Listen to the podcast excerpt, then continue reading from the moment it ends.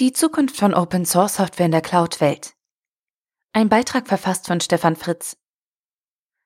Open Source war einst die Gegenbewegung zu den großen Softwareanbietern wie Oracle, IBM oder Microsoft, deren Geschäftsmodell es früher war, Software zu erstellen und als Lizenzen an die Kundschaft zu verkaufen.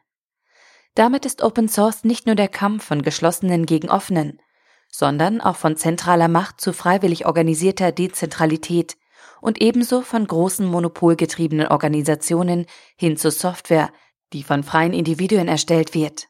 Oder kurz, von Gut gegen Böse. Für viele Nutzer wurde aus offener Software freie Software. Auch dies war ein strategisches Interesse im großen Spiel der Macht. So hat zum Beispiel IBM versucht, das Microsoft Office-Monopol zu brechen, indem Unternehmen und privaten Nutzen suggeriert wurde, offene Software sei preiswerter als die der großen Monopolisten und anderer Softwareunternehmen, die versuchen, für ihre Arbeit Geld zu erhalten. Dieses Image müssen die Unternehmen, die ihre Software offen zur Verfügung stellen, ihren Kunden jetzt wieder abgewöhnen. Offen heißt heute bei vielerlei Business-Software nicht mehr frei oder umsonst. Häufig trifft man auf Community-Editionen, die frei zur Verfügung gestellt werden, für Support und besondere Funktionen muss man dann aber bezahlen. Offen wird damit ein Wert an sich, der Begriff steht für eine Geisteshaltung, dem Gegenüber und der Gesellschaft Einblick zu gewähren. Dies hat nicht nur bei Sicherheitssoftware einen Wert durch die Möglichkeit zum Peer Review, sondern auch für private und geschäftliche Nutzer. Denn diese können sich so sicher sein, dass die Daten von der Software sorgfältig verarbeitet werden und kein Missbrauch mit den durch die Software verarbeiteten Daten betrieben wird. Offen steht damit für viele inzwischen auch für Transparenz im geschäftlichen Umgang für ein Geschäftsprinzip auf Basis von Vertrauen. Das haben bereits vor Jahren auch die großen Anbieter wie Facebook und Google bemerkt. So stellt Facebook nicht nur seine Konzepte und Methoden zum Betrieb von Rechenzentren Open Source, sondern auch eine Vielzahl von, ebenfalls sehr strategischen Softwareprojekten. Bei Google ist es ähnlich. Jeder profitiert, ist die Meinung dort.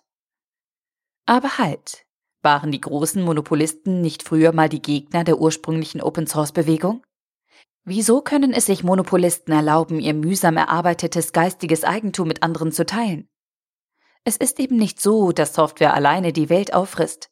Ein in Form eines Dienstes, also servicebetriebenes Stück Software, das von vielen genutzt wird, bestimmt die Regeln der Wirtschaftswelt ab heute und in Zukunft.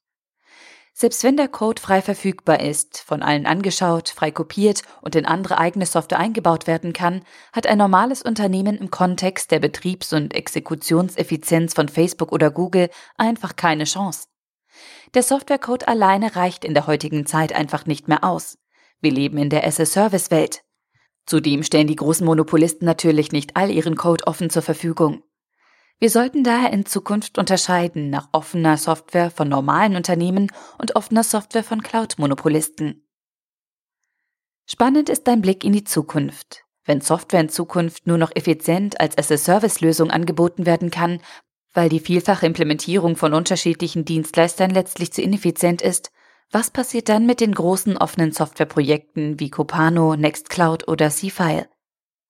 Nach den heute aktuellen Konzepten der DevOps und Continuous Deployment Welt gehören die Codeentwicklung und der Betrieb untrennbar zusammen. Und die großen Cloud-Geschäftsmodelle von Salesforce, ServiceNow oder Google beweisen die Mächtigkeit der Idee. Da bekommen offene Konzepte wie LibreOffice oder C-File ihre PS einfach nicht auf die Straße, weil sie ihre Software von vielen Distributoren und Integratoren implementieren betreiben lassen müssen. Anders als in den Cloud-as-a-Service-Modellen entstehen auch keine Netzwerkeffekte und Synergien durch viele Installationen, aus denen sowohl die Nutzer als auch die Anbieter einen Vorteil ziehen können. Vielleicht ist die Containerisierung und die damit verbundene totale Standardisierung des Betriebs eine Möglichkeit, wie Open Source Software in Zukunft überleben kann. Dann müssen die Softwareanbieter jedoch Aggregationsfunktionen für die Netzwerkeffekte einbauen. Diese wiederum würden aber die vielen Integratoren angreifen, die den heutigen Open-Source-Software-Anbietern die Stange halten und die Projekte mit vertreiben.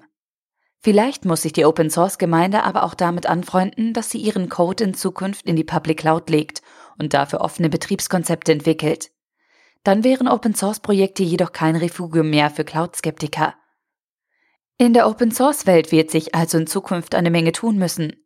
Nicht nur ich finde den Open-Source-Gedanken der Offenheit immer noch spannend und bin davon überzeugt, dass die Konzepte dahinter in einer offenen Cloud- und as-a-Service-Welt ohne Monopole eine Zukunft haben werden und müssen. Dazu machen wir bei Synex, CanCom uns eine Menge Gedanken und freuen uns auf den Austausch. Der Artikel wurde gesprochen von Priya, Vorleserin bei Narando.